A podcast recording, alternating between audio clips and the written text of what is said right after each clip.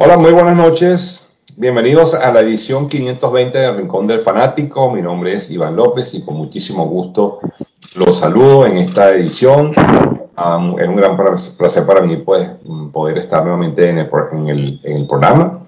Eh, la semana pasada, por motivos de fuerza mayor, motivos técnicos, no pudimos estar al aire, pero ya nos estamos reintegrando nuevamente para eh, llevarles todos los, todo lo mejor del mundo deportivo y todas nuestras impresiones de todo lo sucedido durante esta semana.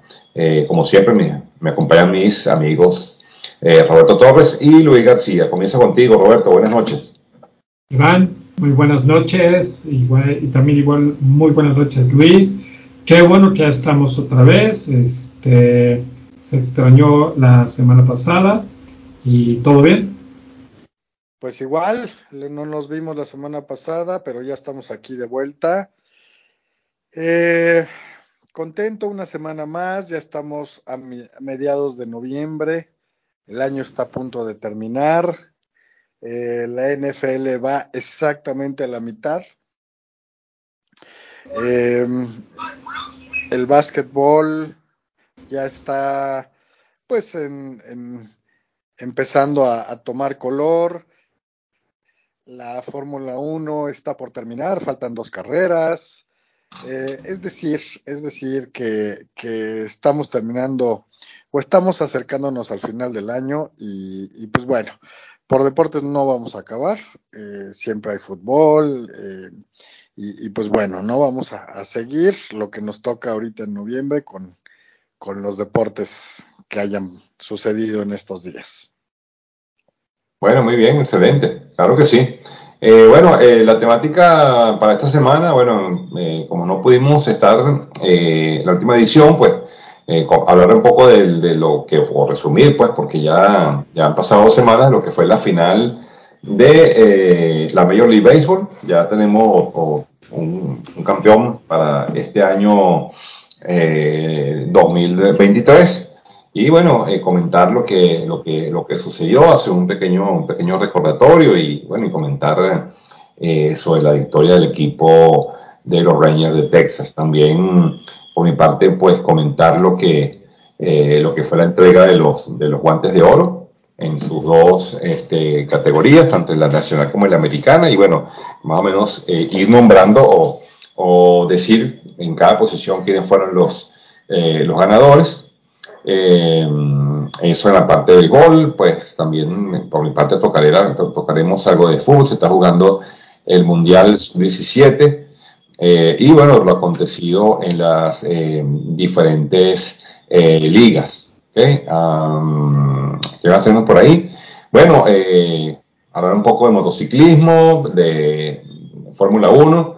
Esta semana que viene tendremos el Gran Premio de Las Vegas un circuito citadino pues muy interesante, donde bueno, ahorita lo que, lo que está en boga son el subcampeonato entre Checo Pérez y Luis Hamilton, y bueno, eso pues lo estaremos hablando, y por supuesto la NFL que estamos, como ustedes muy bien lo dicen, en la mitad, estamos en, la, en, el, en el en la mitad de la temporada y la cosa se está poniendo bastante interesante. Eso es lo que yo tengo por mi parte y bueno, lo, dejo, entonces, lo dejo entonces a ustedes para que me comenten eh, también sus noticias. Empiezo contigo, Roberto. Pues venga, sí, justamente platicar de lo que sucedió en ese quinto partido final que Texas le gana o le ganó más bien a Arizona. Eh, pues platicar de eso. Traigo la cápsula del base, sí, que con esto eh, podríamos decir que hasta que no haya nuevas noticias del base, pues va a haber más cápsula. También hablar de este, quién fue ya el manager del año, tanto la americana como la nacional. Ya se determinó eso. Eh, en otras noticias, eh, hablar de la NFL. Pero antes de hablar de la NFL, traigo dos cosas importantes.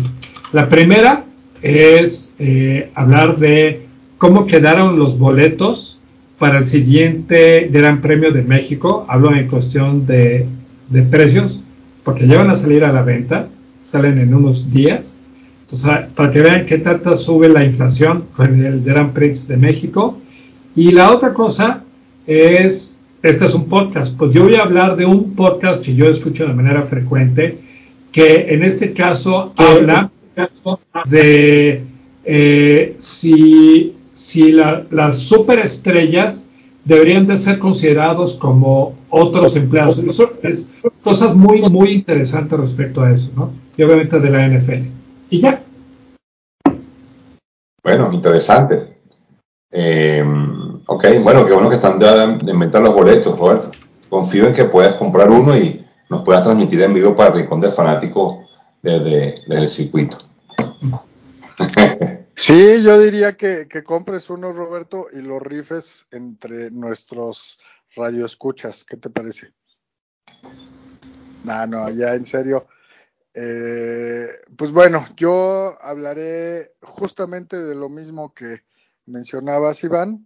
Eh, hablaremos un poco de eh, el base, de lo que está terminando, lo que está concluyendo. Todavía no se entregan los premios importantes, apenas van dos.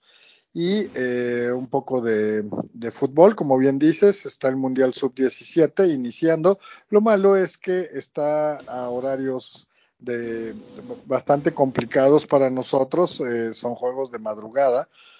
Em, y luego ya hablaremos de la NFL. Sí, señor. Muy bien, perfecto. Entonces, este, sin más preámbulos, vamos a comenzar lleno entonces con el programa, arranquemos con el béisbol. Y bueno, yo aquí voy a, me voy a vanagloriar un poco, puesto que mi predicción se dio. Eh, Texas ganó en cinco partidos. yo, bueno, debo decir que lo, eh, lo dije, eh, el equipo de Texas me parece que era, era un poquito superior al de, al de Arizona. Arizona venía con una, una digamos, eh, yo lo definiría como una, una era, era un volcán de, digamos, de, de pasión, de, de fervor, de, que venían, venían teniendo una, una vibra increíble y fueron pasando, pasando, pasando. Y me parece que lo que hicieron fue algo sencillamente extraordinario. Haber llegado a la Serie Mundial fue algo que nadie se imaginó que podía pasar, sin embargo, sucedió. Y bueno, eh, hicieron un decoroso papel, llegaron a la final derrotando a los mejores equipos de la, de, ambas ligas. no, nunca, nunca se milanaron, pero bueno, ya sabemos que eh, a veces también la jerarquía pesa un poco y obviamente en este caso Texas, que finalmente, luego de, luego de muchísimos años, eh, pues logran ya hacerse con la serie mundial. Recordemos aquellos Rangers de, de la, del 2000, creo que el 2014, 2015, que fueron por dos años consecutivos a la Serie Mundial y perdieron esas eh, finales. Eh, de verdad que fue algo tremendo. Y, y, que bueno, ahora de la mano del Maya, del Bruce Bocci, lograron el tan anhelado Eso pues estuvo... ¿Qué impresiones tuvieron este, de la Serie Mundial? ¿Qué les pareció, Roberto? No, pues sí, qué dominio por parte de Texas en este último partido. Aunque por siete innings, así casi, no puedo decir que perfectos, pero muy buenos. Eh, Zach Allen dominó a Texas, pero se le acabó el combustible. Y este, faltando, no sé, ¿qué habrá sido? Yo creo que en un espacio de dos minutos le casi le llenan la base, de las bases, perdón, y ya no pudo aguantar y el relevo por parte de Arizona fue malísimo y a partir de ahí que venían un 0-0 empezó la carrera otra vez, el número de carreras que, empezó a meter Texas y ya se quebró este Arizona, ¿no? Ya no, ya no pudieron hacer mucho más. Eh, creo que creo que eh, esto es como una lección por parte de Arizona, que debe de tener mucho mejor roster, porque no nada más Montgomery y Gallen pueden sostener ese partido, esos, eh, pues, eh, los partidos, y no nada más eso, sino también el bullpen, ¿no? Entonces, creo que pues fue muy bien ganado por parte de Texas. Y sí, sí, Iván, eres Nostradamus. Le atinaste que Texas iba con 5, entonces aplausos, papá. Gracias, gracias. Sí, sí, bueno, eh, son esas, esos son las, lo que yo llamo esas corazonadas que, que, que, uno a veces se deja llevar, ¿no? Yo tenía ese, ese feeling de que, de que Texas iba a ganar en, cinco partidos. La verdad que el picheo estuvo muy bueno, eh, hizo el trabajo, Nathan Ovaldi cumplió y lanzó un partido bastante interesante. Eh, tuvo también sus, sus traspiés, pero logró salir de situaciones complejas y bueno, eh, eso fue muy importante. Eh, por supuesto, lo que hizo el manager Bruce Bochy, pues increíble ganar en, ganar en, ambas, en ambas ligas, un manager sumamente experimentado, que no sé si vaya a volver para esta temporada, porque él había anunciado eh, su retiro. entonces, bueno, falta ver si lo van a, lo, logran convencerlo de que, de que dirija este equipo por un año más. Eh, Luis, cuéntanos qué te pareció todo esto y qué tus impresiones. Bueno, eh, a mí me da gusto que ganen equipos nuevos, equipos de mercado que no son tan mediáticos, mercados pequeños, aunque Texas no es tan pequeño, pero sí no es un, eh, un equipo mediático. Eh, creo que no fue emocionante. Sí estuvieron buenos dos, tres juegos, pero eh, no fue una serie mundial como hemos visto en otros momentos. Eh, felicidades a los Rangers, primer campeonato en 62 años. Ellos fueron fundados o llegaron a la liga en 1961.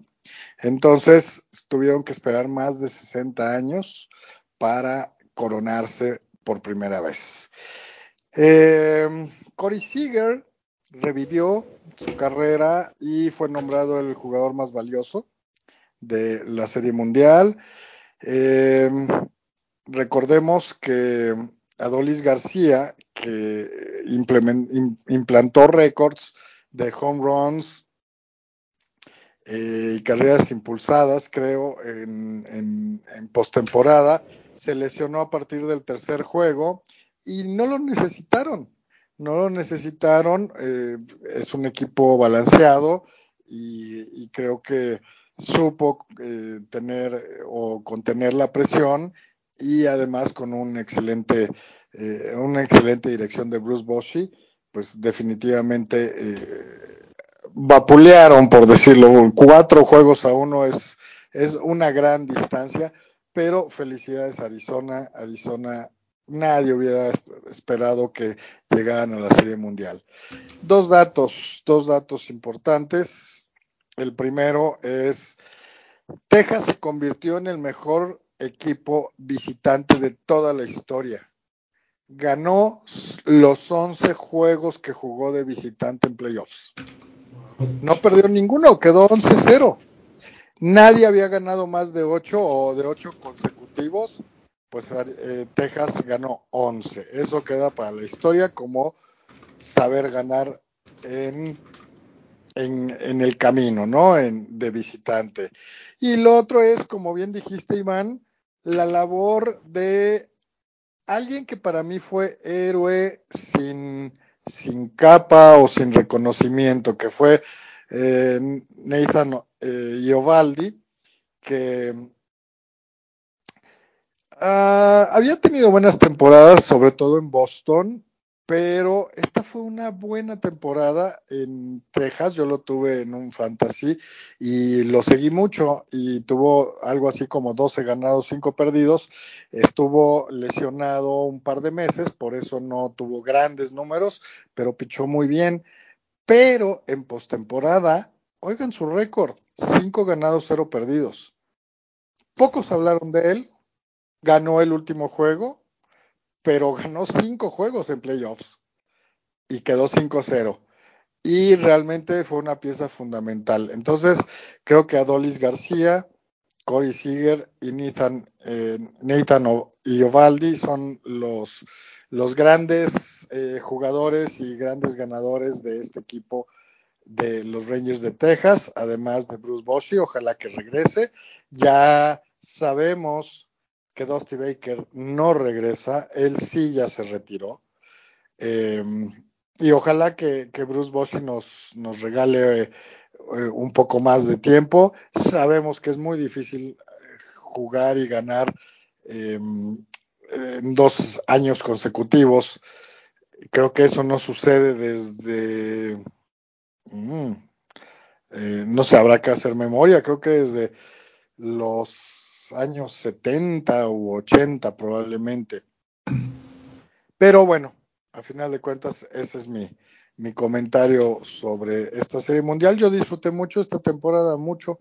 Me gustó, pude seguir a, el béisbol en general, a los equipos y, pues em, creo que, fue una gran temporada en, términos generales para este para las grandes ligas, ¿no?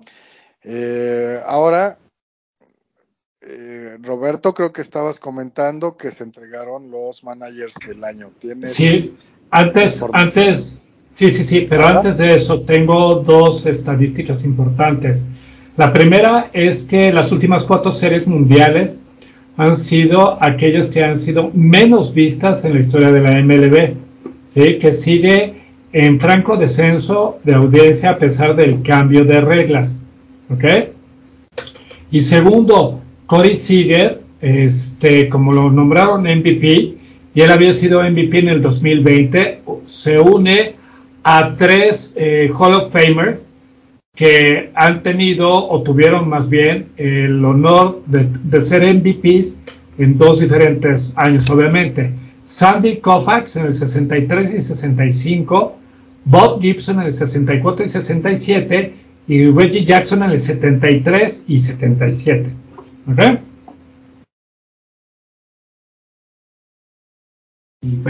okay. Ahora, este, pasando a lo que es el manager del año por la Liga Americana, Brandon Hyde de Baltimore fue elegido como el manager del año y mucho porque llevó a su equipo Baltimore a más de 100 victorias. Y por la Liga Nacional fue Steve Schumacher de Miami, que pues yo creo que yo hubiera puesto otros, a otro manager realmente al de Arizona, pero no sé por qué le hayan dado esto. ¿Ustedes qué opinan? Bueno, yo también se lo hubiese dado a Mike Lobulo, porque llevar al equipo a Arizona, donde llegó, eh, eh, wow, de verdad que me quito el sombrero.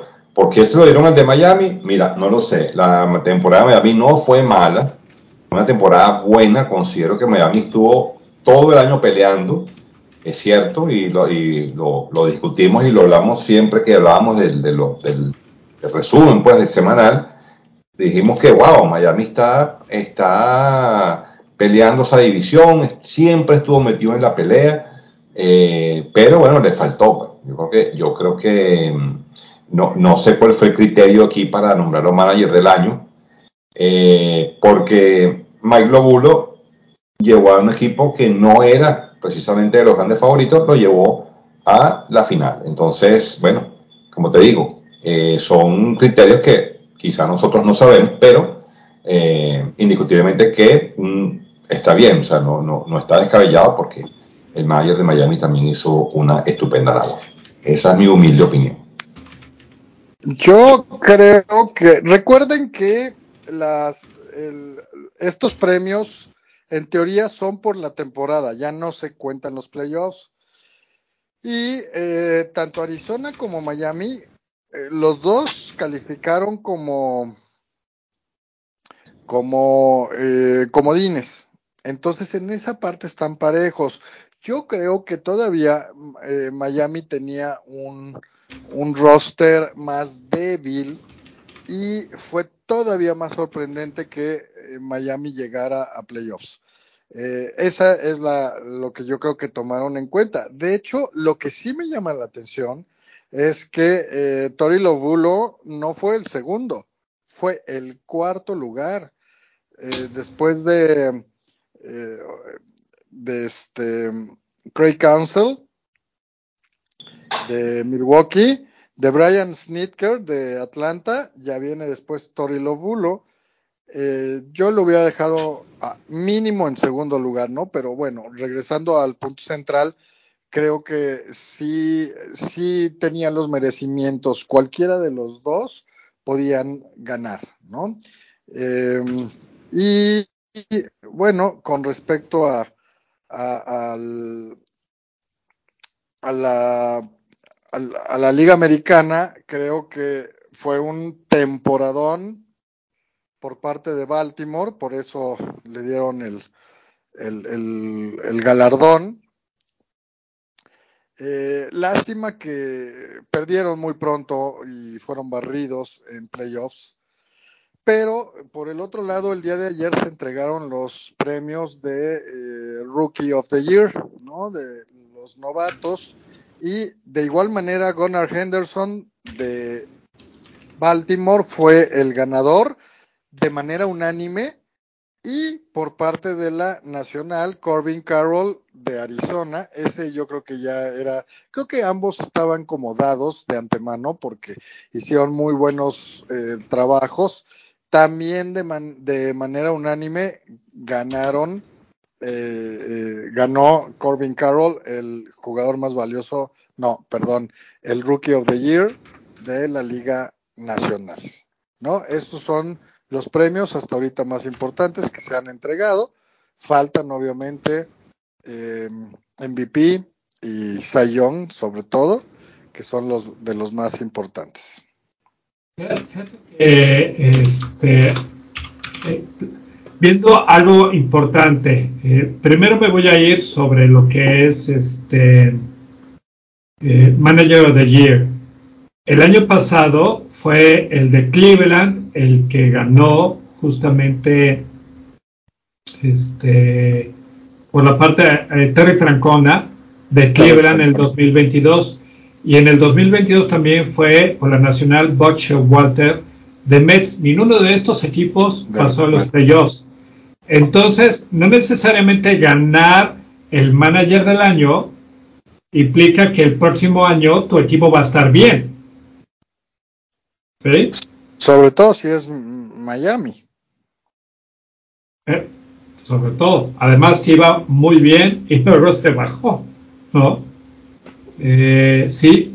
Y respecto al Rookie of the Year, lo que a mí me gusta ver es que, por ejemplo, Corbin Carroll haya pasado a la Serie Mundial. Imagínate que te hayas seleccionado como Rookie of the Year y que hayas tenido oportunidad de jugar en la Serie Mundial. Eso yo creo que va a ser en el sueño más guajiro o en el sueño más increíble, ¿no?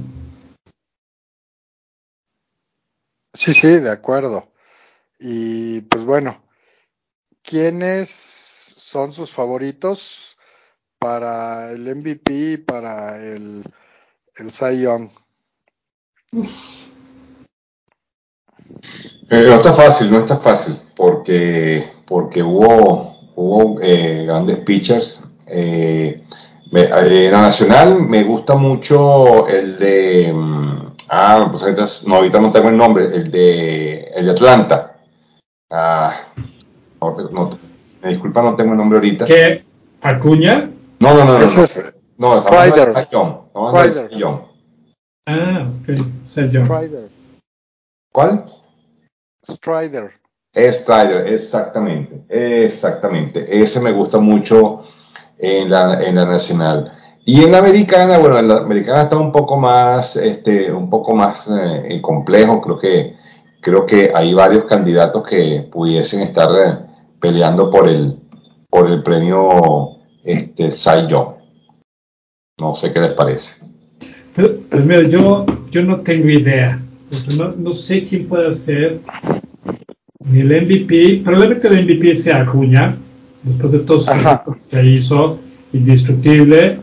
Eh, de la nacional, pero de la americana, puta, no tengo idea. Y de Cy John, híjole, sé, no, se me ocurre. ¿Tú?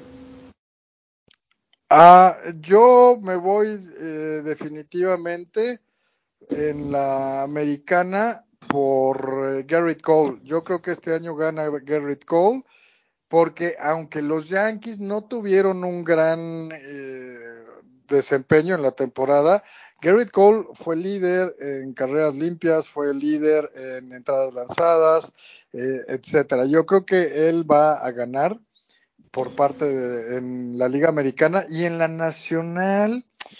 Ah, no sé. Eh, si Spencer Strider puede ser, o puede ser incluso Blake Snell, que revivió su, su carrera, eh, o incluso Zach Gallen, ¿no? Pero yo creo que Garrett Cole es el que va a tener el triunfo de manera más, no clara, pero sí es como el más favorito, siento yo. Ahora, de, del jugador más valioso, coincido, ¿no? Con Acuña.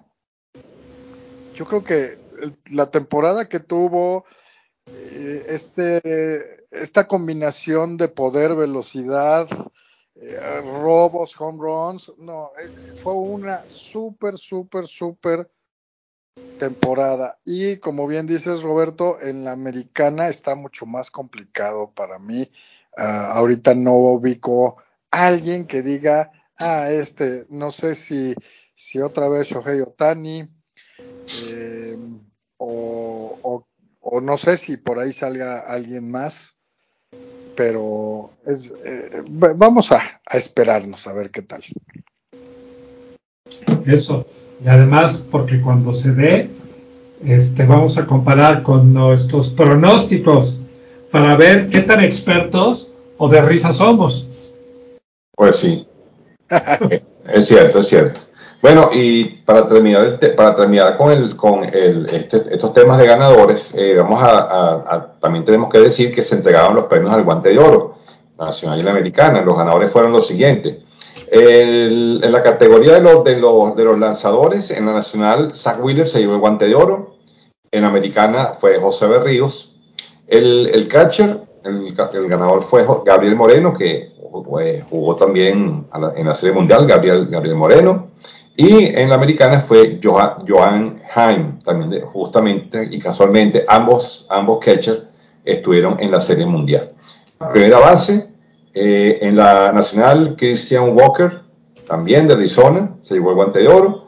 Y también en la, en la americana, Nathan Lowe, Lowe perdón, de los Rangers de Texas, también guante de oro. Segunda base eh, por Chicago Cubs, Nico Horner. Y en la americana, Andrés Jiménez por los Cleveland Guardians. En la tercera base, ah, aquí, ajá, atención Luis, que Brian Hayes de Pittsburgh, de los Piratas, se ganó el guante de oro. Sí, por supuesto. Sí, señor, en la nacional. Y Matt Chapman se lo lleva por los Blues de Toronto.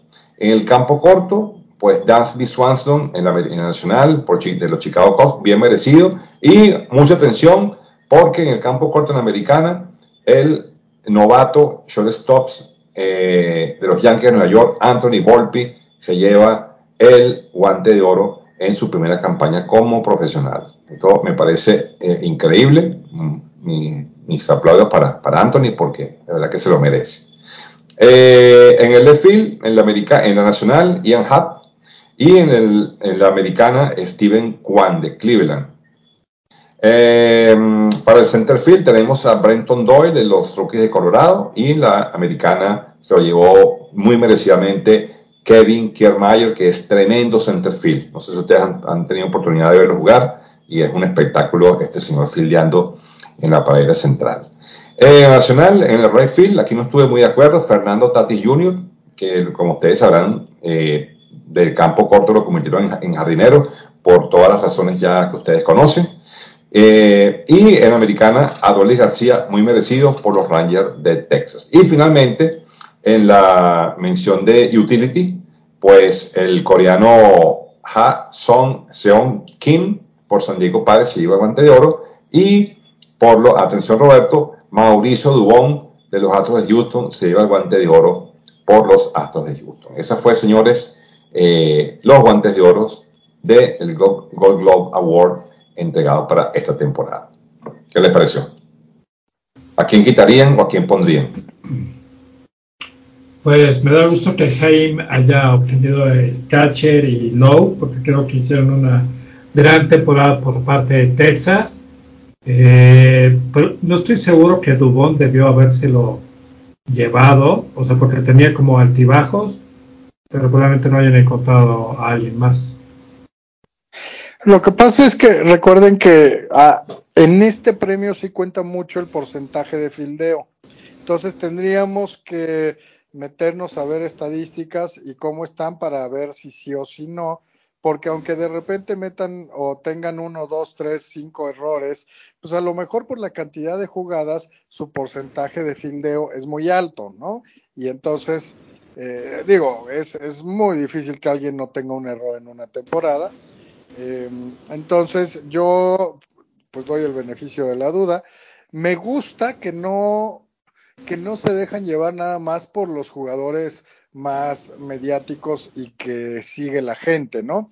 Eh, varios de los que dijeron, pues sabemos que no son de los más famosos ni mucho menos, pero eso quiere decir que tienen un buen reconocimiento a los eh, jugadores que hicieron un muy buen desempeño en el fildeo. De acuerdo. Bueno, muy bien. Eh, Roberto, si tienes alguna bajada de cápsula o Exacto, sí, sí, sí, voy a hablar de la, de, la cápsula. Y con eso finalizaríamos el béisbol por este año 2023. Exacto, hasta que venga la siguiente temporada. O bueno, los campos de entrenamiento o noticias importantes. Bueno, el, el, título de la cápsula es ¿Por qué hubo algunos jugadores de Colorado que fueron llamados los bombarderos de Blake Street? Para los fans de béisbol que vivieron en Colorado a principios de los 90 pueden recordar un quinteto de bateadores pesados que se les conocía como los bombarderos de Blake Street. Como la designación sugiere, estos miembros de los Rockies de Colorado este, vapuleaban la, pelota. En los días antes de los prehumidificantes que platicamos hace dos semanas, eh, em, lo que pasaba este, en, el estadio era que la ubicación del, estadio estaba en la calle de Blake Street, en eh, downtown de Denver, lo que hacía que por eso se les llamara los eh, bombardeos de Blake Street.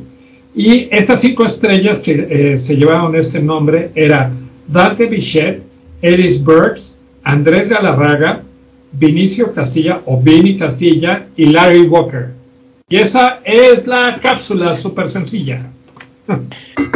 No, yo recuerdo haber disfrutado muchísimo esa época, obviamente siguiendo a Vini Castilla, pero, por ejemplo, en una temporada tener cuatro jugadores que tuvieron 40 home runs, creo que nadie, ¿no? O sea, era cuando pues, se, comentaba que la altura de Colorado ayudaba a que tuvieran ese desempeño los bateadores, lo cual es muy probable y se vio con sobre todo Vini Castilla cuando jugó en otros equipos, nunca llegó a las, la producción en home runs, eh, home runs de, de, que tuvo ahí, ¿no? Pero eh, pues era un espectáculo verlo y todo lo que sucedía alrededor de ellos, porque recuerdo mucho que ponían eh, canciones particulares cada vez que iban a batear para ya como reconocimiento y eh, a Vini Castilla en particular le ponían la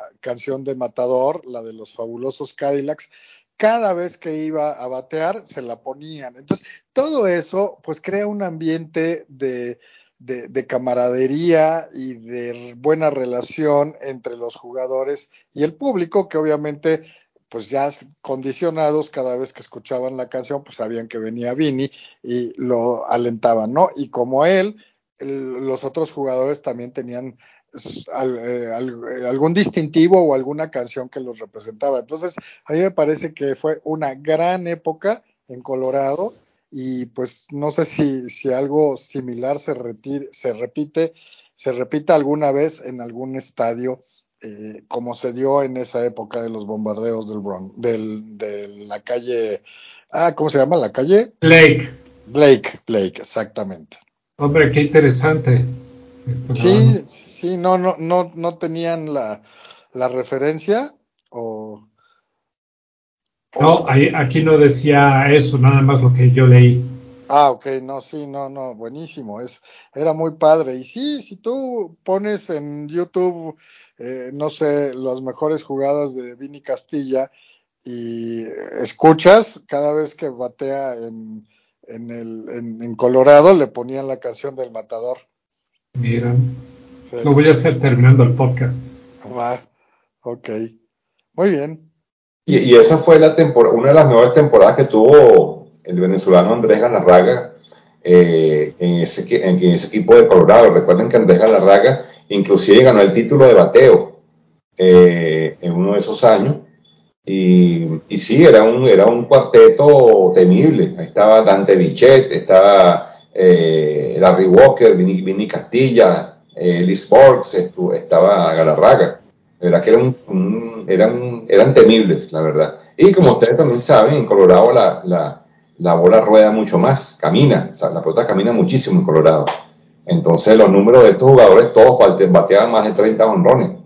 Eh, sí, como no, eh, excelente. Buena captura. Siempre les faltó picheo. Ah, eso sí, eso sí, eso sí, el equipo, no, tenía picheo. Sí, no, creo que nunca han tenido un pitcher eh, realmente eh, que responda, ganador de 20, de 20 eh, juegos o líder en alguna estadística importante como carreras limpias.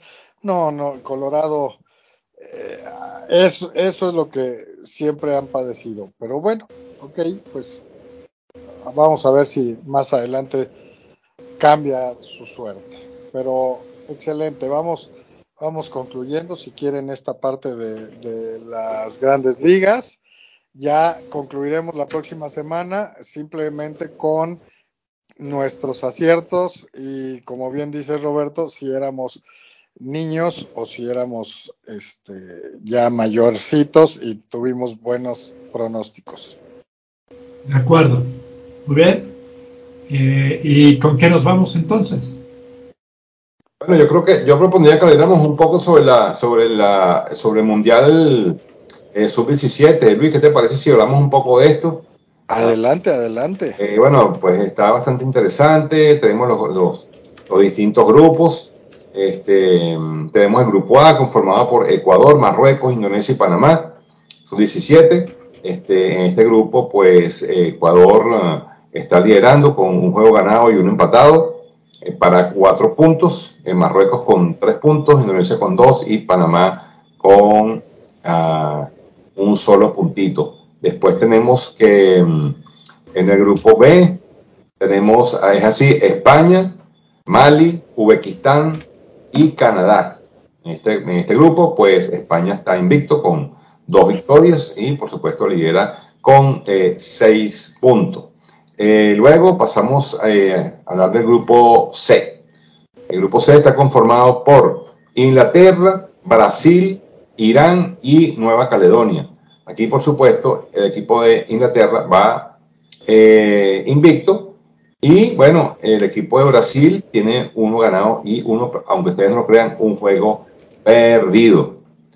Okay esa derrota fue contra Irán, una, derrota pues bien dolorosa porque eh, considero que Irán no está a la altura de todavía del fútbol de, esto, de este continente. Pero bueno, la pelota es redonda y eso, esas cosas pues simplemente eh, suceden. Luego tenemos el grupo D, está conformado por Senegal, Argentina, Japón y Polonia. Aquí lidera Senegal, eh, país em, eh, africano, eh, siempre son fuertes estos, estos jugadores de, de África. va invito con dos victorias, Argentina con uno ganado y uno perdido. Esa derrota de Argentina fue justamente ante Senegal, con marcador de dos goles por uno, para que ustedes vean lo duro que son estos, estos muchachos. Ah, luego tenemos el grupo E, que está conformado eh, por los siguientes. Grupo E, vámonos por el grupo E, sería Francia, Estados Unidos, Corea y Burkina Faso. Aquí pues hay un empate, eh, tanto Francia como Estados Unidos tienen tres puntos, ambos con un juego ganado, y Corea y Burkina Faso tienen eh, un juego perdido cada uno. Y finalizamos con el grupo F. Vámonos con el grupo F. Ok. El grupo, el grupo F está conformado por Venezuela, Alemania, México y Nueva Zelanda. Eh, y bueno, que ustedes no crean, señores, pues eh, Venezuela y Alemania lideran este grupo, eh, ambos con una victoria, cero derrotas y cero empate. México perdió con Alemania tres goles por uno, que fue su única, ha sido su única derrota hasta ahora, y Nueva Zelanda pierde con Venezuela con marcador de tres goles por cero. Esto, esto es muy sorpresivo para mí, pero bueno, aquí en Venezuela hay mucha fe, muchachos, en que estos, estos chicos puedan hacer un gran papel. ¿Qué les parece? Bien, bien. De hecho, hoy en la noche es el juego entre México y Venezuela, Iván. Ah, esta noche. Ah, sí, señor, a las Sí, señor. Wow, Pero, el gran problema es que es en la madrugada, ni siquiera es en la noche, porque como el mundial ahorita es en, Indonesia, pues los horarios no nos quedan. Y um, creo que es 2 de la mañana Ciudad de México, 4 de la mañana Venezuela, por si gustas levantarte a ver el juego y ah. cuentas. Eh, y ojalá que, sea un buen juego. Sí, Alemania venció a México, Venezuela, Nueva Zelanda, y hoy tiene Venezuela toda la posibilidad de eliminar a México y de calificar ellos. Em, sabemos que en estas eh, etapas, que son 17, pues todavía no hay tanta diferencia, entonces sí puede, sí puede suceder, ¿no? Em, está algo que me da mucho la atención es, está calificada la selección de Nueva Caledonia. Yo no sé si es el primer mundial que tiene de cualquier eh, nivel y demás, pero sí se ve que hay una clara diferencia. Inglaterra le ganó 10-0 y Brasil le ganó 9-0, ¿no? Aún así, para ellos, pues es muy importante, me imagino, estar en un mundial, aunque, aunque sea sub-17 y aunque padezcan eh, estas goleadas tan terribles. Y como bien dices, sorprendente que Brasil cayó con Irán. Irán seguramente le ganará a Nueva Caledonia y entonces Inglaterra eh, puede eliminar a Brasil. Bueno, no sé si califican dos o califican tres. Sabemos que luego por el número de equipos pueden calificar tres en algunos grupos. Eh, entonces probablemente aunque pierda Brasil o empate, puede calificar, pero bueno, eso lo vamos a ver hasta la, próxima semana, ¿no?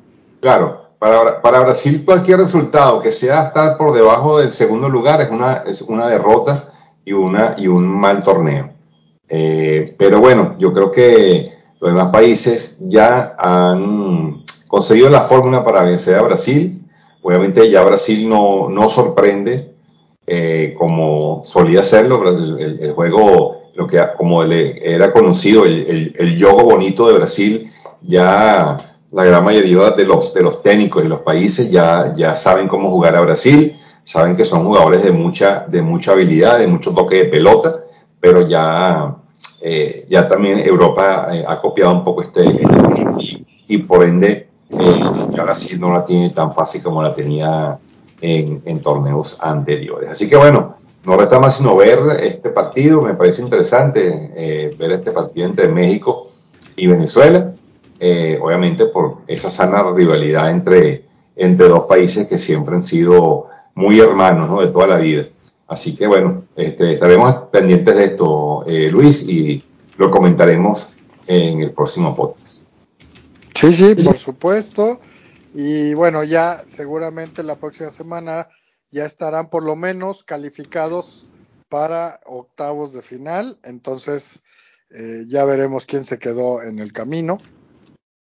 Eh, y, y, pues bueno, Ojalá podamos ver algunos juegos tal vez no en vivo, porque como te digo es del otro es del otro lado del mundo, entonces no nos quedan los horarios, pero siempre es padre empezar a ver a estos chicos que le ponen todo corazón, que se ponen buenos los juegos y que todavía se cometen errores porque pues son muchas veces este, pues están en pleno desarrollo, ¿no? Entonces es, es, un buen mundial y vamos, ojalá que podamos ver algunos juegos.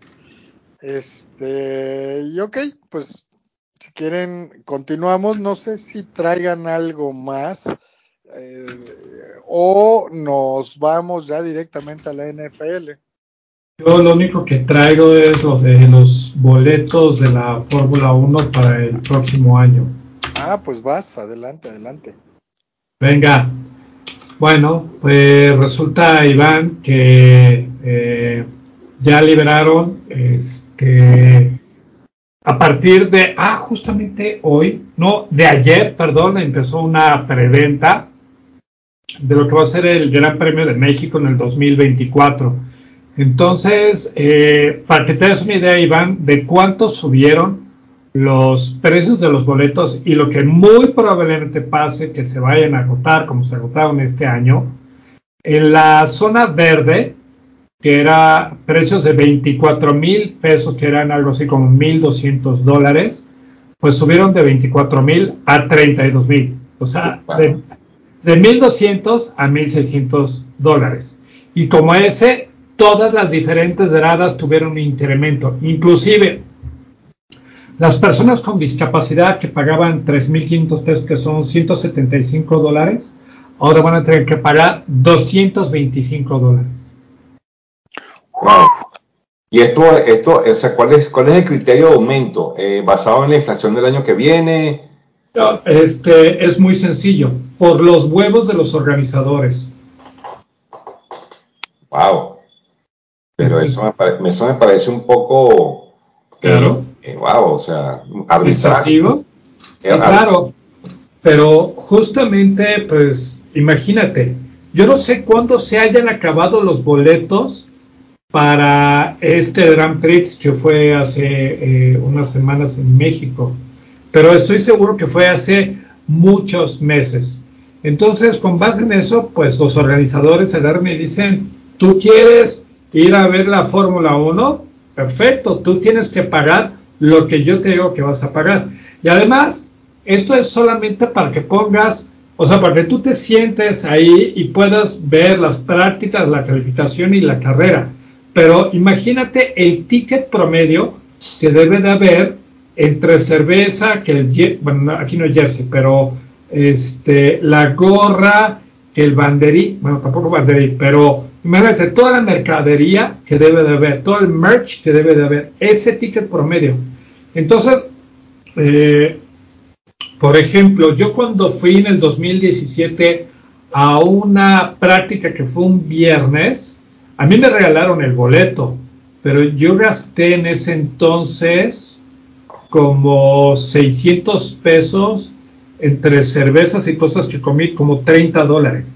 Y esa zona probablemente costaba como unos 600 dólares. Entonces llegaste un 5% del valor del boleto solo en un día. Wow. Increíble. Sí, sí. Pero, me imagino que eso, va a ser, eso se va a vender igualito, va a estar vendido. Sí. eso. Sí, no, es impresionante cómo han subido los precios de los espectáculos en general, no solamente de, la Fórmula 1 de los deportes, también de los conciertos, de los festivales. Eh, se ha incrementado muchísimo. Ojalá que así se incrementaran los sueldos, pero sabemos que no es así.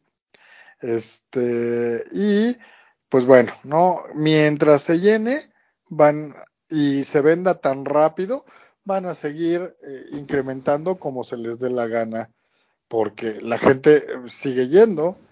Eh, no sé si de repente se disminuye la euforia por la Fórmula 1, Probablemente si Checo Pérez deja de correr Fórmula 1 en algún momento, disminuirá, pero, pero por el momento no se ve así. Sí, pero mientras haya demanda, cero oferta va a haber. Sí. es cierto. Lo, eh, lo, cierto del caso es que eh, el próximo fin de semana tendremos el Gran Premio de Las Vegas. Este, tuve oportunidad de ver un video, este, hicieron un recorrido virtual con un simulador y bueno, un circuito citadino bastante rápido, con dos rectas muy largas y un, un trabajo de curvas eh, interesante por dentro de la, por dentro de la ciudad. Eh, van a pasar por sitios míticos, van a pasar por la calle de los hoteles y este, hay un paso muy bonito que es una de las curvas donde está esa bola que pusieron en Las Vegas ahorita, que es una bola como virtual que se prende en muchos colores y que proyecta figuras, una cosa espectacular. Eso lo vamos a estar viendo puesto que los vehículos van a pasar este, por justamente en ese sector, que es un sector eh, trabado de curvas. Eh, el incentivo de esta semana es eh, ver cómo va a quedar el subcampeonato de pilotos con la pelea entre Sergio Checo Pérez y Lewis Hamilton. Mm, considero que Checo tiene todas las de ganar, pero no se puede descuidar ni se puede poner a estar eh, dejándose llevar por, su ímpetu y tenemos tratar de hacer una carrera inteligente como ya nos venía acostumbrando. Por su parte, el, hombre de Mercedes, pues intentará eh, aprovechar cualquier error de Checo y la ventaja que pueda tener la estrategia de Mercedes para este fin de semana. Así que bueno, eso lo estaremos discutiendo la semana pasada y veremos cómo va a quedar eh, finalmente esa tabla de posiciones. Eso es todo lo que tengo, muchachos. Sorry, sorry. Pues bueno, yo con esto lo que iba a decir era que podíamos platicar de la NFL, pero antes de arrancar de la NFL solamente quiero hacer un comentario acerca de un podcast que escuché la semana pasada que se llama uh, Freakonomics Radio. Es un, habla de cosas chistosas de la economía a nivel de Estados Unidos, a nivel mundial. A mí me encanta, tengo, no sé, más de 14 años escuchándolo. Sin embargo, el podcast que escuché, el episodio que escuché la semana pasada, era When is a superstar just another employee? Y entonces, este, lo que habla en este eh, episodio es, eh, lo divide en dos. El primero es que la Asociación de Jugadores de la NFL, la NFLPA, hizo una encuesta de las condiciones de trabajo de los jugadores para los 32 equipos. Y lo que decían es que hay 2.100 jugadores o 2.300 jugadores y el 60% respondió a esa encuesta. Y en esa encuesta se veía cosas como los lockers, que son los vestidores, cómo es que tratan eh, los equipos a las familias, a la novia, a la esposa, a los hijos, a los papás de los jugadores en partidos de local y de visita y cómo son las instalaciones, etcétera. Y está buenísimo. Para que se den una idea, los lockers o los vestidores de los Bengals de Cincinnati no tienen eh, eh, conexiones de electricidad para que tú puedas conectar tu celular. Eso fue una de las cosas que se quejaron. O los eh, vestidores de los Jacksonville Jaguars, no importa si eres de local o visita, tienen ratas. O otro, otro equipo que no me acuerdo cuál, tiene un pésimo drenaje. Y entonces cuando se está bañando, toda esa suciedad, sangre, sudor que cae al drenaje, sale de vuelta otra vez. Entonces, imaginan el olor? ¿Sí? Y, como eso, hay otras cosas. Entonces, cosas que nosotros normalmente no vemos. La primera, este, por lo que dicen, es que cuando hay un eh, partido, por ejemplo, en el que tú vas a llevar a tu novia, a tu esposa, a tus hijos o demás, los jugadores se preocupan porque hay veces en que los, los juegos de local A lo mejor, por ejemplo, lo que pasó ayer entre Bills y Denver, que Buffalo perdió. ¿Se imaginan cómo se debieron haber sentido los aficionados pensando que era bien papita el juego contra Denver? Pues entonces lo que hace el público es que avientan cervezas y otro tipo de cosas a los familiares de los jugadores porque están enojados. Entonces, no nada más es eso, también habla de que hay equipos que agarran y dicen, oye, ¿sabes qué? ¿Por qué tengo que pagar las comidas? Este, si hay equipos que la hacen, hay equipos que te dicen, tú después de un entrenamiento tienes que pagar por tu comida. Y eso es como entre, hay algunos que sí, hay algunos que no. Y, por ejemplo, eh, el caso este de Joshua Dobbs, que pasó de Arizona a Minnesota, pues llega y no tiene idea de cómo son los vestidores, cómo son las instalaciones y demás. Por ejemplo, Miami construyó un centro de entrenamiento de 185 millones de dólares. Y en ese, en ese campo de entrenamiento tiene todas las mejores facilidades. Y por lo cual los jugadores de Miami votaron muy arriba respecto a ese aspecto. Y entonces también lo que decía en la segunda parte del podcast es que hoy, los jugadores no son como de antaño.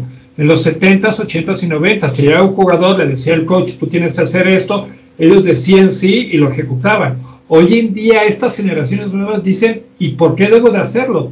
Entonces, por ejemplo, McDaniels, eh, bueno, el, el, head coach de Miami, no me acuerdo cómo se apellida, él agarra y va con los jugadores y dice, oye, eh, eh, le dicen, oye, tú tienes que hacer esto. Entonces el jugador dice, ¿y por qué lo tengo que hacer? Entonces él, como es una generación nueva, por ejemplo, es probablemente es un millennial, él va con cada jugador y dice, mira, yo digo que juegues de esta manera porque si lo haces de lo contrario, probablemente tu producción de yardas y de atrapadas y de touchdowns no sea la conveniente porque, no sé, el defensivo te va a llegar por acá y demás. Entonces, los jugadores se vuelven mucho más eh, partícipes de las decisiones, aunque sí tienen que tomar las indicaciones y las instrucciones durante el partido. ¿Cómo ven? Pues sí, sí tiene lógica, las cosas van cambiando, ¿no? Este, de hecho, jugar, y eso pasa pues en todos los, campos. Me imagino que les ha tocado trabajar con millennials y con eh, pues todavía más, más jóvenes, ¿no? Y piensan diferente y toman en cuenta otras cosas. Y por ejemplo, creo que fue Matt Stafford, el quarterback de los Rams, quien dijo que qué diferentes son las cosas ahora, que antes tenían después de un entrenamiento se iban a cenar y convivían los jugadores, eh, digo no todos juntos, pero a lo mejor con dos o tres, y dice, ahora no, no puedo porque los jóvenes están en su celular y no dejan, no, no les interesa coexistir y convivir con otros. Entonces, este, pues así, así van cambiando las cosas. Muy interesante, ¿no? Sí. Sí, sí. Pero bueno. Bueno, señores, entonces, eh, ¿qué le parece si nos vamos con los resultados de la semana de la NFL? Va que va. Adelante. Bueno, muy bien. Entonces vamos a empezar con el juego, el juego mediocre del, del, jueves entre los, los, Panthers y los, y los Bears. Finalmente ganaron los Bears en el Soldier Field de Chicago por 16 a 10. Partido que obviamente no reviste ningún tipo de importancia, puesto que estos equipos están prácticamente, literalmente eliminados. Uno, con, uno ganó 8 perdidos y otro con 3 y 7, fuera de, fuera de, fuera de carrera. Eh, ni hablemos del domingo, los Colts en el partido jugado en, en Alemania, en Frankfurt, pues un partido también sumamente malo. Los Colts derrotan a los Patriots 10 a 6. Eh, un juego que la verdad no lo quiero ni recordar. Texans, este partido, aquí estamos la sorpresa de la semana, señores.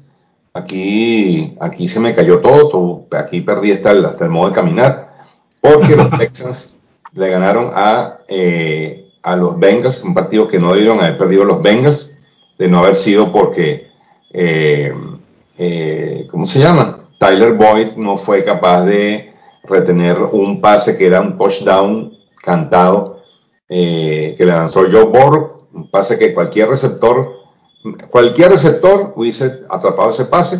Lamentablemente, Tyler Boyd no lo pudo retener.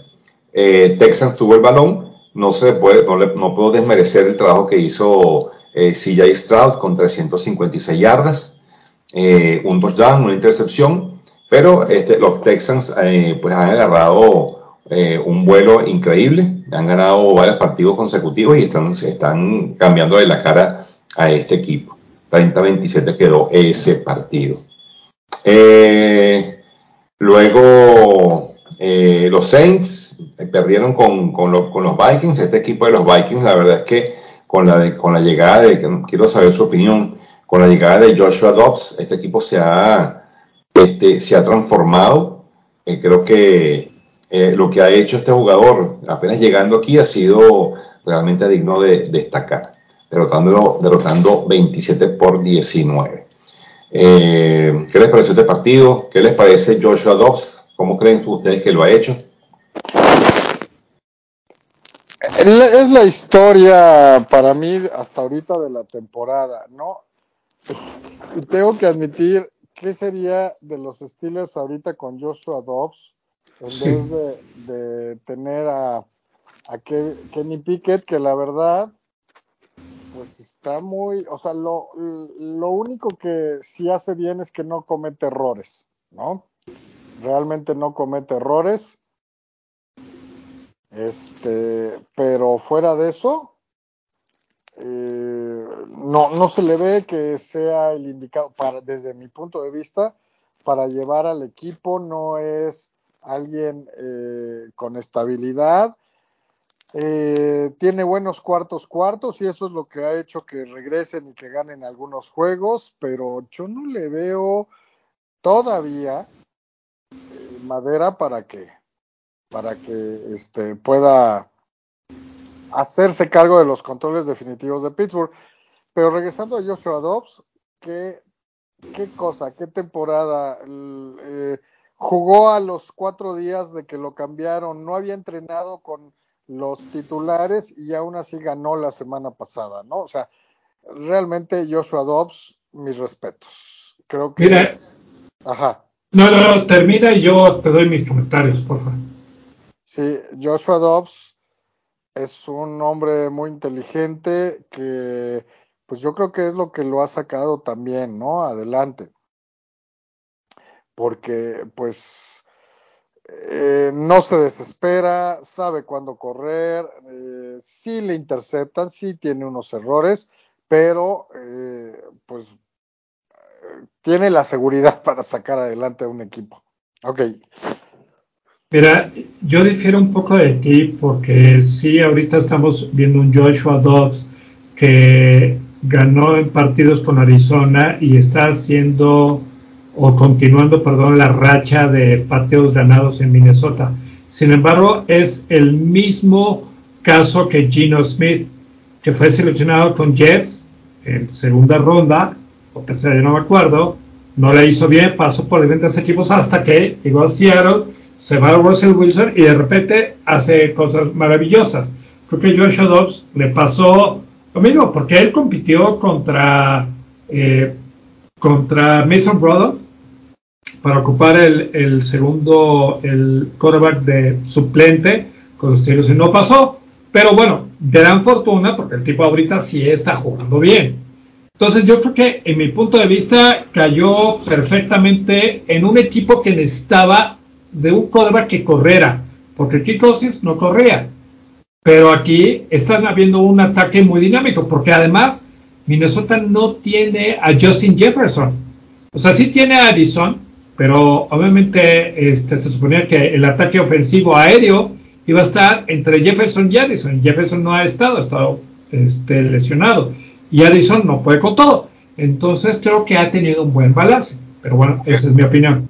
Sí, Roberto, pero sumar a eso que ayer el, el, el Tyrant TJ Hawkinson tuvo 134 yardas, 11 recepciones y un touchdown. Y ha sido ese receptor que también puede este, suplir a Justin Jefferson por los momentos, ¿no te parece?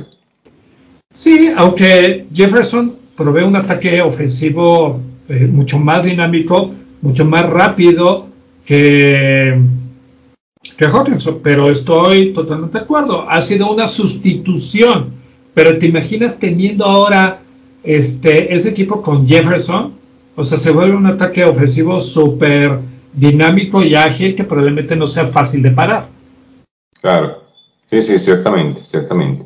Y bueno, sorpresivamente los Vikings pues van 6-4 y bueno, tienen un ritmo este, interesante. ¿okay? Eh, bueno, después tenemos, este, eh, Steelers le ganó a los Packers, vi el, partido, un partido también eh, emocionante hasta el, hasta el final. Los Packers lo intentaron, hasta, hasta el final lo intentaron los Packers. Eh, y finalmente, en un pase desesperado de Jordan Love, eh, bueno, los Steelers interceptaron el balón en, en, zona roja y bueno, fue suficiente para acabar el partido, pero pudieron haber perdido porque ese pase fue, fue muy arriesgado, pero también pudo haberse concretado. Lo importante es que, bueno, Steelers, Steelers está 6-3 eh, y, bueno, ¿ustedes creen que lo ven, lo ven para jugar playoff a los Steelers? En el Xbox, a huevo. Mira, yo creo que, que todavía no. Está mejorando la ofensiva por primera vez. Van dos juegos que corren 170 y, la, y esta semana llegaron a correr 200 yardas eh, por tierra. Entonces, ese es un gran cambio. Eh, Jalen Warren está jugando muy bien eh, y hasta Najee Harris está dando de qué hablar, ¿no? O sea, eso nos habla de que está mejorando la eh, línea ofensiva. Em, pero todavía no creo que esté para competirle a Cincinnati y Baltimore. Aunque ya le ganó a Baltimore, la verdad, ese juego Baltimore lo dominó completamente, ¿no? Pero, a ver, quiero verlos contra un equipo como eh, Baltimore, contra Kansas City, contra Filadelfia. Yo, ya lo vimos contra San Francisco, si bien era el primer juego, pero aún así le pasaron por encima. Entonces yo todavía no me aventuro a decir que son de playoffs, pero sí creo que empiezan a demostrar que van por buen camino. Los, los eh, rookies están haciendo bien su trabajo. Y si estos novatos empiezan haciendo bien su trabajo, hay un buen futuro. Ah, sí, ahora, una cosa importante dentro del cambio de Steelers, ya lo mencionó Luis con Warren, porque ya están utilizando obviamente a Najee Harris y mucho más a Warren, pero un cambio importante es que a Matt Canada lo bajaron del booth o de la cabina al campo. Y eso, a partir de ese momento, creo que fue el mejor cambio que tuvo Mar Canadá porque el cambio se ha visto latente. O sea, ya está viendo qué es lo que está pasando en el del campo, porque es muy diferente verlo a nivel macro, desde arriba de la cabina, allá verlo y presenciar lo que está pasando y poder hablar directamente con los jugadores al momento de terminar el drive, que sea una anotación, que patearon, gol de campo, y lo que sea. Esa es una ventaja. De todos modos, yo sigo diciendo que Maca debería quedarse fuera. Y creo que es muy temprano para decir, como bien dice Luis, acerca de los estiles. Y pasa lo siguiente. La semana pasada, antes de que iniciara la semana 10, o sea, la semana pasada, eh, los cuatro equipos de la división, Baltimore, Steelers, Cleveland y Cincinnati, los cuatro, si hubiera terminado la temporada este, regular, los cuatro pasaban al Super Bowl, a, perdón, a los playoffs. Hoy en día, los tres primeros equipos, Baltimore, Steelers y Cleveland, si terminaba hoy la temporada, pasarían a los playoffs. Entonces, es difícil. Además, el jueves de esta semana se enfrentan, este, va a haber un, un, un, jueves por la noche, otra no contar porque Sí, sí. sí eh, Bengals contra Ravens y el domingo Steelers contra Browns. ¿No, Luis? Sí, así es. Entonces, eh, estos juegos van a, a, ser bastante eh, este, ah, importantes para ver cómo se va definiendo la, división eh, norte, ¿no? Claro, e, e, inclusive les puedo decir que yo vi un resumen del partido de Browns contra Ravens y se pegaron durísimo. O sea, ambas defensivas se dieron durísimo, pero Cleveland en especial le pegó durísimo a Ravens. Entonces, eh, pues Steelers no es dueño de su propio destino. Y hay otros equipos que también eh, son dueños del destino de Steelers. Sí, de acuerdo, de acuerdo. Ese fue un partidazo, el partido entre Ravens y Browns. Se dieron de verdad, se dieron en la madre. De verdad que sí. Este, muy bueno. Eh, eh, bueno, eh, en, los en, los partidos, otros partidos de, de, paliza, pues los, Tampa Bay Buccaneers le ganaron a los Titans, que ya sabemos que está desahuciado. Pero bueno, Baker Mayfield se ha visto bien, tiene una, una, una wow, Mike Evans han sido, ha sido su, su mayor aliado este, recibió para 143 yardas, anotó una vez. Tremendo, tremendo número lo de Mike Evans. Eh, los 49ers recuperaron la senda de la victoria. Yo pensé que los Jaguars podían ganar este partido, se los confieso. Ese, ese fue mi pick y lo perdí. Eh, yo no pensaba que, los 49ers se iban a levantar de luego, luego de, de tres derrotas consecutivas. Sin embargo, lograron hacerlo y Brock Purdy se vio muy bien eh, Christian McCaffrey no pudo romper la marca de, creo que eran, creo que eran 11 eh, partidos consecutivos anotando. Se quedó igual con 95 yardas, pero no pudo anotar eh, Christian McCaffrey. Y George Kittle tuvo también una tarde interesante con 116 yardas y una anotación. Por supuesto, lo tengo en mi fantasy y tuve muy buenos resultados con George Kittle esta semana. bueno, otros partidos buenos, eh, bueno, eh, los Cardinals sorprendieron a los Falcons, ya sabemos que los Falcons son, son un bluff. Los Lions ganaron 41 a 38 a Chargers. Vi este partido, les costó muchísimo ganar el juego, un equipo que considero que es inferior, pero bueno, lograron sacar la victoria. Eh, reapareció este David Montgomery y tuvo también una tarde muy, muy especial. Los Cowboys apalearon a los, a los gigantes, los gigantes no sirven para nada, la verdad este equipo aunque Tony DeVito este, creo que lo, está haciendo mejor que, que, Daniel, que Daniel Jones, aún así este equipo no tiene nada que buscar. bueno, eh, el partido entre Seattle y, los Commanders, buenísimo, también lo pude ver, interesantísimo el partido. Y bueno, por último, el, el, Sunday Night, eh, el Monday Night, perdón, los Raiders en un partido también maloso, eh, le ganan a los Jets 16 a 12.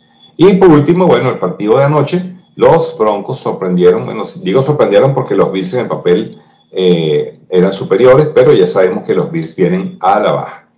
Ok, entonces, bueno, esa fue la jornada de que tuvimos la jornada del día domingo, o sea, la semana, eh, la semana 10, exactamente. ¿Algún comentario? Pues solamente el partido de ayer, este, un par de cosas. La primera es que eh, los Bills han anotado 5.6 puntos por juego en la primera mitad de los últimos seis partidos, incluyendo el de ayer. O sea, no pueden anotar. No importa que tengan a Josh Allen, Stephon Diggs, etcétera, de mal en peor. Y lo segundo es que qué madruguete les metió Denver este, en esa última jugada, cuando eh, Russell Wilson se tira del lado derecho, sale el equipo rápidamente, se mete en equipos especiales y con eso se quedan 12 jugadores de Bills en el, en el campo y gracias a que se quedaron a eso, el gol de campo que falló Denver, pues ahora lo volvió a conectar y con eso ganó el partido. ¿No? Sí, sí, sí. Increíble, increíble, sí, señor. Y previo a eso también hubo un castigo en una, en una, un pass interference eh, que obviamente les hizo eh, eh, ganar ese primero y diez para obviamente quedar en situación de gol de campo. O sea que fueron dos castigos seguidos costosísimos, sobre todo el último, porque este pateador los falló ese, ese gol de campo. Ese es otro tipo que me, me, parece malísimo, el equipo de pateadores de los, de los, de los Broncos. Sí, realmente, eh, digo, yo no vi completo el juego ayer, no pude, pero lo que quería hablar es eh, si, si yo tendría, si yo tuviera que decir ahorita cuál es el peor equipo de la liga de la, de la NFL, Tal vez tendría que decir a los gigantes de Nueva York, con este coreback, Tommy DeVito o, o no sé, pero él y Danny DeVito serían, creo que con Danny DeVito podrían tener más, mejores opciones. O sea, realmente está jugando terrible este, este jugador y este equipo, eh, tomando en cuenta además de que el año pasado llegaron a playoffs. ¿no? Eh, obviamente está Carolina, obviamente está Arizona, pero aún así, muy mal, no, terrible cómo está jugando los gigantes de Nueva York eh, este año. Señor, tal cual. Y bueno, señores, para la semana 11, este, pues bueno, eh, tenemos cuatro partidos muy buenos. El jueves tenemos el partido entre los Bengals y Rey. Por fin tenemos un partido bueno un día jueves. Este partido hay que verlo. Eh, aquí se van a dar durísimo también. Eh, Bengals está obligado a ganar porque si no se le van a complicar las cosas luego de esa dolorosa derrota que tuvieron contra, contra ya les comenté. Eh, y bueno, este, tienen que ganar, sacar, tratar de sacar el partido. Luego el domingo, ese juego entre Steelers y Browns va a estar buenísimo también. Una defensiva o dos defensivas muy buenas. Eh, creo que ese es el partido de las 2 de la tarde que más me interesa eh, poder, poder ver. Y luego, eh, me, el partido entre Buccaneers y Fernández me parece interesante. Creo que si los Buccaneers este, se concentran, pueden sacar este partido, a pesar de jugar de, visitantes. Y el otro partido que me, creo que ya para finalizar, Eagles Chief, creo que es la repetición del Super Bowl y estoy convencido de que este va a ser un tremendo partido en horario estelar. Así que bueno, eh, señores, la mesa está servida y bueno, eso es todo para mí esta semana. Pues eh, nada más hablar un poquito de los fantasy. Eh, creo que te pusiste la cabeza de, del fantasy de ustedes, Iván yo he tenido mala suerte ahí porque he tenido muchos puntos, pero he perdido últimamente. Eh, en la última semana sí, sí, sí caí feamente. En el otro, en el, en el mío, eh, creo que Roberto, tú vas mejor. Y por ahí vamos, yo creo que en quinto lugar y tú en sexto lugar, Iván, o algo, algo por ahí, por el estilo. Ah, recuerden que califican 6 de los 12 que somos, entonces podríamos estar los tres en playoffs ahí. Genial, de hecho, de hecho, llevo tres semanas consecutivas ganando en tu liga, este Luis. Tengo tres semanas consecutivas ganando eh, y bueno, estoy justamente en el sexto puesto. Sí, muy bien, muy bien. Eh, hay que apretar porque quedan creo que cuatro o cinco semanas, cuando mucho, o no, cuatro semanas y, ya empezarán los playoffs de, del fantasy, entonces eh, pues se pone bien, se pone bien. De acuerdo. Bueno, señores, ¿algo más que para comentar? No. Ok, bueno, entonces vamos a ir despidiendo el podcast por esta semana. Eh, pues como siempre, agradeciéndoles por su presencia y agradeciendo a la audiencia por escucharnos semana a semana. Espero que el podcast haya sido del agrado de todos. Me complace mucho eh, que nuevamente estemos al aire y bueno, recordarles que nos pueden eh, ubicar por las redes sociales a través de Facebook para dejarnos cualquier comentario, sugerencia o cualquier eh, aspectos que quieran que nos quieran comentar. Eh, por mi parte será entonces hasta la semana que viene y bueno, dejo a Roberto y a Luis para la despedida. Empiezo contigo ahorita, Luis. Pues muy bien, fue un podcast bueno, un podcast nada más con tres, cuatro deportes rápido eh, y, creo que se, se va a poner bien el cierre. Bueno, no es el cierre, todavía estamos a mitad de la temporada, pero está respondiendo a las expectativas, como siempre, la liga de, de la NFL. Y, y, pues bueno, desearles que tengan una excelente semana ya traeremos eh, lo que suceda esta semana en deportes y, pues que estén muy bien. Súper. Oh, pues venga, muchísimas gracias primero a ambos, qué bueno que estuvimos tres de vuelta. Y bueno, agradecerle a nuestra audiencia que nos escuche, recordándole que nos puede escuchar a través de diferentes plataformas de podcast que van desde Apple, Spotify, Google, Amazon, Stitcher, TuneIn, etc. Y bueno, pues muchísimas gracias, señores. Muy buenas noches. Bye bye. bye.